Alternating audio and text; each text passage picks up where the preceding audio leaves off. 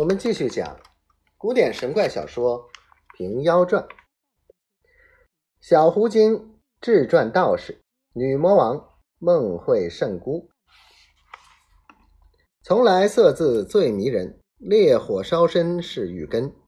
慧剑若能挥得断，不为仙佛亦为神。话说贾道士因看上了胡媚儿，心迷意乱。一夜无眠，不到天明，便起身开了房门，悄悄地蹲到楼下打探。只见瘸子在榻上正打着鼾嘞，楼上绝无动静。回到房中，又坐不过，一连出来，别了四五趟，好似蚂蚁上了热锅盖，没跑一头处，跑到厨下，唤起老相公来。叫他烧洗脸水，打点早饭。庙中只有一只报晓公鸡，叫推道宰来安排吃吧。推道也知这道士的心事，忙忙的收拾。老相公还是梦里呢，便道：“阿弥陀佛，留他报晓不好，没事儿坏这性命作甚？”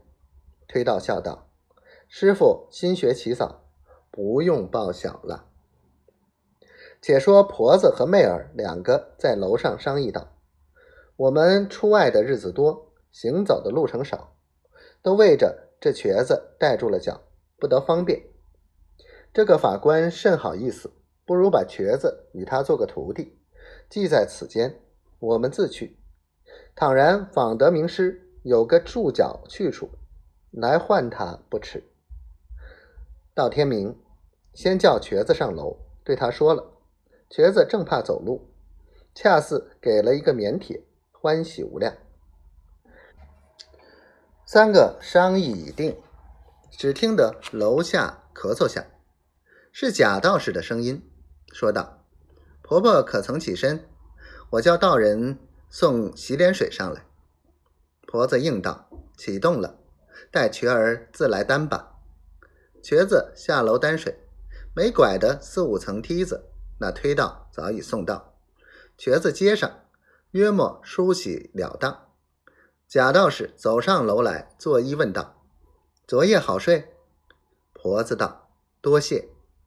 这番看媚儿容貌，又与昨日不同。昨日冒雪而来，还带些风霜之色；今番风采倍长，正是桃源洞里登仙女。兜率宫中脸色人。